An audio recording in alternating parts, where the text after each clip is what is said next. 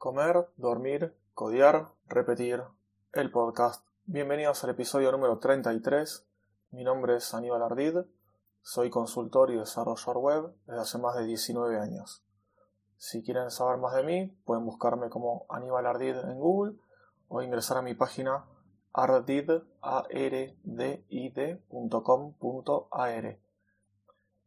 Bienvenidos, como les dije nuevamente, a este podcast. El día de hoy les voy a hablar sobre la nueva laptop que compré, la nueva notebook, por qué fue que cambié la que tenía anterior, eh, cómo elegí esta y bueno, la odisea que fue en la configuración e instalación de, de todo el software, sistema operativo y demás. Voy a comenzar, como les dije, contándoles qué es lo que tenía antes y por qué cambié. Lo que tenía hasta hace unos meses era, aparte de la notebook que me dan exclusivamente en el, en el trabajo en la oficina, tenía una MacBook Pro del 2012, de mediados del 2012, que tenía como características, cuando la compré, tenía bueno, un Core i5, que eso no cambió, un procesador Intel, tenía 4 GB de RAM y tenía un disco de 500 eh, de estado, eh, un, un, disco rígido, ¿sí? De los viejos, por así decirlo. Lo que era de una de 13 pulgadas. Bueno, eso era, yo ya la compré pensando en cambiarle las dos cosas, digamos, la memoria y el disco. Lo que hice entonces fue ponerle un disco SSD de 240 GB, si no me equivoco. Al ponerle eso, le saqué la lectograbadora que viene en lo que se llama SuperDrive en las Mac. Eh, entonces le saqué eso y le puse un disco extra. El disco SSD lo usaba para bootear y la instalación de aplicaciones y el otro disco, el disco rígido, lo usaba para todos mis archivos. Entonces de esa manera la máquina arrancaba rápido, los programas cargaban rápidos y eh, digamos, el disco no se rompía de tanta escritura y lectura, que es lo que suele pasar con los SSDs, que lo tienen limitado la lectura-escritura, y de esta manera, eh, por eso los archivos los ponía en el otro disco, en el disco rígido. Eh, luego, además le cambié la memoria RAM, eh, lo que hice, la que venía, venía con, eh, como dije, 4 GB, que eran dos, eh, dos ¿cómo se dice? Eh, dos slots traía de 2 GB. De esta manera, bueno, le saqué uno de los dos eh, y le puse una de 8. De esta manera me ha quedado la máquina de con 10 GB de RAM. Si no me equivoco era así. No estoy bien seguro. No me acuerdo si le puse así o le puse una de 4 y uno de 8. No recuerdo si me ha quedado en 10 o en 12. Bueno, así la estuve usando varios años, pero yo últimamente me quedaba bastante corta. Dado que el procesador era un Core i5, como les dije, de dos cores nada más. Y eh, con la memoria también me quedaba corto. Yo soy de usar programas bastante pesados. Eh, levanto ambientes locales de Docker con soft, aplicaciones y APIs que consumen mucho. Llegué a tener 16 GB de RAM, no en esta máquina, sino en otra, en la de la oficina, ocupados solamente por, por instancias de Docker levantadas. Así que bueno, eh, lo que buscaba yo era cambiar la máquina por una que tenga mejor procesador y más RAM. Me puse a buscar, a mirar, y las MacBook estaban eh, bastante, bastante caritas. Las que yo quería por lo menos. La que yo buscaba era un Core i7 con 16 GB RAM, disco de 500 SSD y estaba a 2.000 dólares para arriba. Entonces, bueno, eh, la mía ya la había puesto a la venta, la había formateado, la MacBook, y estaba usando día a día la, la, la notebook Lenovo que tengo en la oficina, que esa la tengo configurada con Ubuntu. Esa máquina tiene 16 GB de RAM, tiene un Core i5 de 4 cores. Eh, eh, ¿Y qué más? No, 16 GB RAM, 4 cores, bueno, y un disco SSD de 500 GB. Así es como está la máquina de oficina. Durante el tiempo que tuvo a la venta, eh, la MacBook, que fue más o menos un mes hasta que se vendió, o menos, o 20 días, eh, estuve todo el tiempo, como les decía, usando esta máquina con Ubuntu. Ese tiempo eh, lo usaba tanto para el trabajo como para usarla yo en mi casa, para lo que sea. Todo ese tiempo que la estuve usando, no extrañé para nada la MacBook. A pesar de que yo ya la, tuve, un montón de años, antes de esa MacBook Pro había tenido la, la MacBook blanquita, la famosa MacBook blanca, hace un montón de tiempo. La verdad que macOS me encanta, pero todos estos días que, no la estuve usando, la verdad que no la extrañé para nada. Y no veía necesario gastar casi el triple de lo que podía gastar en una laptop, una notebook que no tuviera macOS, que no fuera una MacBook. Así que me puse a buscar, eh, estaba viendo Asus, HP o Lenovo, que eran las tres marcas que más me gustaban. Dado que las Dell no tuve nunca y no, no sabía bien qué me podía encontrar, qué me podía gustar o no. En cambio, bueno, Asus, Lenovo y HP ya había tenido. Y buscando encontré, después de ver un montón de opciones, para comprar acá en Argentina. Tengan en cuenta también que en Argentina no hay mucho para elegir. Eh, tanto de compra oficial, digamos, como compra de importadores. Si no, bueno, había que importarla uno, pero hay riesgos de que no llegue, no tenés garantía, etc. Entonces, bueno, prefería comprarla de manera local y tener garantía. Bueno, estuve buscando opciones, como les decía, y estaba entre dos, entre una Lenovo y una Asus, finalmente. Y bueno, me decidí al finalizar por una Asus. Esta Asus lo que tiene es que es una notebook gamer, aunque yo no la voy a usar para juegos, porque la verdad que ni juego en la, en la PC, porque además tengo también una PlayStation 4, entonces si juego, juego en la Play. Eh, pero lo que elegí esta, esta notebook, que es gamer en realidad, no por lo que, lo que se dice gamer, ni por el teclado con lucecitas, ni el formato, sino porque trae 32 GB de RAM, trae un procesador Ryzen 7, que vendría a ser un similar a un Intel Core i7. El, procesador tiene 8 cores, ¿sí? no tienes ni, ni 2 ni 4 ni 6, sino tiene 8 cores. Y eh, aparte también tiene una placa de video onboard, digamos que viene junto con el procesador, eh, una AMD, si no me equivoco es una, una Radeon RX Vega 10, si no me equivoco es esa. Y aparte trae otra placa de video dedicada que tiene 4 GB de memoria dedicados para el paquete video, que es una GeForce GTX 1650. Un video bastante potente para bueno, ejecutar juegos. Y bueno, como extra, como les decía, tiene el teclado luminoso, que el teclado eh, se puede configurar, las luces, todas esas, cómo querés que se prenda y eso, que lo único que me interesa a mí es que esté de color blanco fijo. Y eh, también lo que tiene es que tiene una pantalla de 17 pulgadas, Full HD. Por un lado está buenísimo, porque la verdad que se ve increíble y es muy cómodo para trabajar una pantalla grande y que tengas todo. Yo en, casa, por ejemplo, trabajo con el monitor de la laptop y aparte con un monitor externo, conectado por HMI. Y eh, como les decía, después lo malo que tiene esto es la parte de transportabilidad, no sé si está bien dicha la palabra, pero bueno, para transportarla no es muy cómoda por el tamaño. En cuanto a peso, no es mucho más pesada de la Lenovo que ya tenía de la oficina, que era de 14 pulgadas la pantalla. Esta, quizás por ser más moderna, plástico más liviano, no sé. Pero bueno, la verdad es que no es, no es pesada, no la noto pesada. Lo que sí que es más grande, entonces tuve que cambiar de mochila porque la que usaba normalmente no me entraba la, la notebook. Algo también bueno que tiene, que al ser gamer tiene como una certificación o algo así de, de durabilidad, de resistencia, que dicen, no sé, que tiene un grado X militar, no sé qué, como que si se te cae, se golpea, se la banca bastante, por así decirlo, ¿no? Eh, bueno, esto es lo que compré la máquina. La máquina viene con Windows, cosa que a mí no me gusta y que, bueno, después comprobé lo que, lo que me imaginaba. Bueno, lo primero que hice en realidad, Windows ya venía, como les dije, lo probé, vi así un par de cositas, vi que andaba bien.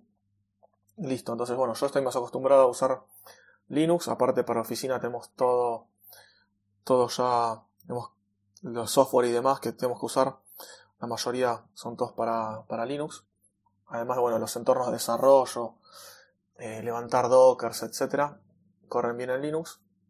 Entonces, bueno, lo que hice fue eh, particionar, dejar 100 GB del disco de 500, dejé 100 para Windows por las dudas, aparte también por la garantía, por si tiene que estar con Windows. Entonces, bueno, ahí procedí a instalar Ubuntu, instalar la versión Ubuntu 18.04, la última estable de, soporte extendido, que se llama LTS. Instalé Ubuntu, todo bien. Dejé la partición de 400 GB por Ubuntu. Se ve hermoso, es más Ubuntu se ve muchísimo más lindo, más suave que Windows. No sé por qué Windows todavía tiene las fuentes que son horribles. vos ves las fuentes de, no sé, del Chrome, de cualquier cosa y son muy feas, la verdad. Ubuntu es lo más cerca que está de, de Mac OS. Y bueno, instalé todo, empecé a instalar, instalar, instalar, instalar, está andando todo perfecto, hasta que de repente voy a enchufar el monitor externo por HDMI, lo enchufo y el monitor externo no prende, no muestra imagen. Digo, bueno, ¿qué pasará? Empecé a ver, tum, tum, tum, nada, nada, nada, no arrancaba, no me lo detectaba siquiera. En Ubuntu no aparecía nada. Me fijo los drivers, está puesto el driver genérico, le pongo el driver de, de Nvidia, que me lo detectaba también, nada, seguía igual. Reinicio, entro a Windows, en Windows funciona perfecto. Digo, bueno, ¿qué pasará? Empecé a investigar, a probar, a probar, y empecé a probar algunos drivers que me bajé, que empecé a instalar, que yo esto pensé que ya no pasaba más. Pero bueno, el tema es que Nvidia no tiene los, drivers eh, abiertos, digamos, liberados como lo tienen otras, otras marcas. Entonces quizás a, a Linux, a cualquier distribución, se le complica hacer un driver libre para que funcione bien. Bueno, empecé a probar diferentes drivers y fallaba, fallaba, fallaba. Bueno, finalmente digo, bueno, lo borro. Borro esta, esta partición y bueno, voy a probar Windows. Vamos a instalar todo en Windows. Empecé a instalar en Windows. En Windows hay algo nuevo, que es medio una asociación que hizo Microsoft con Ubuntu, que vos podés tener una máquina, no se llama máquina virtual, pero bueno, se llama Windows Subsystem Linux, WSL, que tenés como un subsistema, como dice el nombre, dentro de Windows, te aparece una ventanita como si fuera una terminal, perdón, que pasa una moto, ahí pasa una moto, bueno, eh, esta terminal lo puedes elegir con algunas distribuciones. Yo elegí con Ubuntu, empecé a instalar todo. Bueno, resulta que después de haber instalado varias cosas, eh, Docker no funcionaba, no levantaba. Mejor dicho, levantaba y se caía, levantaba y se caía. Bueno, empecé a buscar, no encontré cómo arreglarlo. Seguí probando cosas y bueno, me hinché, la verdad me cansé. Y bueno, vamos a probar de vuelta con Ubuntu que tiene que funcionar. Empecé a probar, empecé a probar, buscar diferentes drivers. Bueno, en resumen, eh, consultando en un foro de Nvidia, donde había visto varias preguntas y respuestas, hice yo mi consulta y un usuario recontra genio llamado el nickname, el alias es el username es Genesis. Esa persona me fue diciendo diferentes cosas que vaya probando, me pedía algunos logs, que probé esto, que probé lo otro. Bueno, conclusión que después de tres días más o menos de ir probando de a poquito, no fueron tres días 24 horas, sino que quizás me respondí una vez por día y yo iba probando, quedó funcionando. Así que finalmente quedó funcionando la salida HDMI de manera perfecta. Funciona recontra rápido, fluido, igual que si fuera mejor que Windows todavía. Así que finalmente tengo los dos, la pantalla de la notebook con el monitor extendido por HDMI, funcionando perfecto, sin ningún problema. Le terminé de instalar todo, lo que es software después no hay problema en Ubuntu, instalé Docker, instalé Node, NPM, bueno, y todo lo que necesito para trabajar en, tanto en frontend como en backend. Probé los ambientes del trabajo. Eh, tenemos una, una aplicación que tiene tanto frontend como backend. Bueno, la parte de backend levanta usando todas APIs de Java en Docker. Funcionó todo. El frontend también lo configuré. Configuré algunas llaves de SSH para poder conectarme a los servidores de, de demos WP probé también levantar demos WP o WP de manera local en la máquina, funcionó todo perfecto, listo, dije, bueno, ya está todo más o menos andando. Tenía por las dudas todavía la computadora de la oficina, porque bueno, aparte lo que voy a hacer es usarla esta tanto para, para mi casa, digamos, como para la oficina. Y la de la oficina la voy a devolver. Entonces, bueno, el día de ayer, esto bueno, va a salir grabado más adelante, pero bueno, el día anterior a, a hoy, digamos, esto va a ser como un par de meses después seguro, o un mes después, la grabación. Eh, lo que hice, bueno, después de un par de días digo que la probé y que la configuré, la llevé a la oficina, me llevé las dos, que la mochila pesaba 800.000 kilos parecía entre las dos máquinas. Bueno, ahí sí, eh, la usé, perdón, sonó la alarma. Eh, bueno, les decía justo que llevé la mochila con las dos notebooks a la oficina, limpié todo el escritorio, saqué, porque tenía dos monitores, dejé un solo monitor, con mi máquina abierta, saqué un dock que usaba con la Lenovo del trabajo, acomodé todos los cables bien nuevamente, reacomodé un poquito el escritorio y la usé todo el día. La usé todo el día para, digamos, la usé normal, como si fuera que ya estaba a full trabajando con esa máquina. Trabajé con esa máquina todo el día y por suerte ningún problema. No tuve ningún problema, no me faltó, digamos, instalar o no me falló nada. Bueno, voy a seguir así. Hoy es día, estoy grabando día jueves hasta el día lunes. Y si el lunes voy a la oficina y sigue todo bien, ya formateo y devuelvo la máquina, la que me habían dado. Así que bueno, esto es más o menos la odisea de todo lo que estuve pasando. Les cuento por si les interesa lo que el software que instalé y que yo necesito por lo menos para trabajar acá en mi labor de, developer.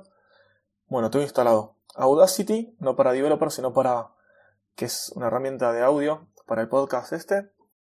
Eh, es como un CCleaner de Windows o de Android para limpiar archivos viejos. Tengo Catcher. Eh, Catcher es una aplicación para eh, hacer para tomar snippets que se usa con Gist de GitHub, que es para anotar snippets. Después Calibre para los libros electrónicos. A ver qué más, qué más. Beaver es una aplicación para bases de datos. FileZilla para conectar por FTP. Eh, que es otra aplicación como Catcher y otra que se llama Lepton para usar Gist. Bueno, Google Chrome obviamente, Firefox también para la navegación. Gparted, que es para manejar particiones. Insomnia, que si no me equivoco estará para conectarse eh, a servidores remotos, para manejar eh, Remote Desktop. Caden Live, que es para edición de video. Kazam, para grabar pantalla. Y GIMP, que es para edición de imágenes. LibreOffice, la suite completa, que es la alternativa a Office. ¿Qué más? ¿Qué más? A ver, tengo Meld, que es para comparar archivos y directorios. A ver, tenemos después MySQL Workbench, que es para manejar base de datos MySQL. Eh, MongoDB Compass y MongoDB, el otro que se llama RoboMongo, que es para manejar base de datos Mongo. OBS Studio, que es para grabar pantalla y editar un poco. OpenShot, que es para editar video. Play on Linux y eh, otro que se llama... Eh, uh, se me borró ahora, ya lo voy a encontrar por acá. Bueno, que es para ejecutar aplicaciones de Windows en Linux. Postman, que es para probar APIs. Eh, GIMP ya lo dije. Remina es otro que es también para, si me toco, para conectarse a escritorios remotos. VLC para ver videos. ¿Qué más? ¿Qué más? Eh, Skype, bueno, obviamente para videollamadas. Slack. SwapUI, que es para probar también endpoints de APIs. Sublime Text, que es un IDE editor de código. Visual Code Studio, también para editar código. Transmission para descargar torrents, como por ejemplo Ubuntu, porque descargar ya películas y eso ya no descargo nada, sino para el uso más que nada para descargar distribuciones de Linux que, voy probando. Terminator, que es otra ventana de terminal, que es un poquito más, más interesante que la que viene original. Y me parece que nada más. Ah, Wine. Wine era lo que les quería decir antes con Play on Linux, que Wine es para emular y poder ejecutar aplicaciones de, de Windows en Linux. Ah, y Zoom, por último, que es para videoconferencias. Esas son más o menos las aplicaciones que, están instaladas. Ah, uno que se llama ULauncher, que es para poder ejecutar con dos comandos, con dos teclas, y puedes lanzar programas. Después, bueno, tengo un montón de más cosas instaladas, pero ya por consola, como Docker, ZSH, eh, como decías, Node, eh, no sé qué más, bueno, un montón de cosas más que los uso por consola. Y bueno, ya con esto doy por terminado este episodio. Se hizo un poquito largo, pero bueno, no les quería dejar de contar nada sobre todo este, este temita. Nos escuchamos la semana próxima. Hasta pronto.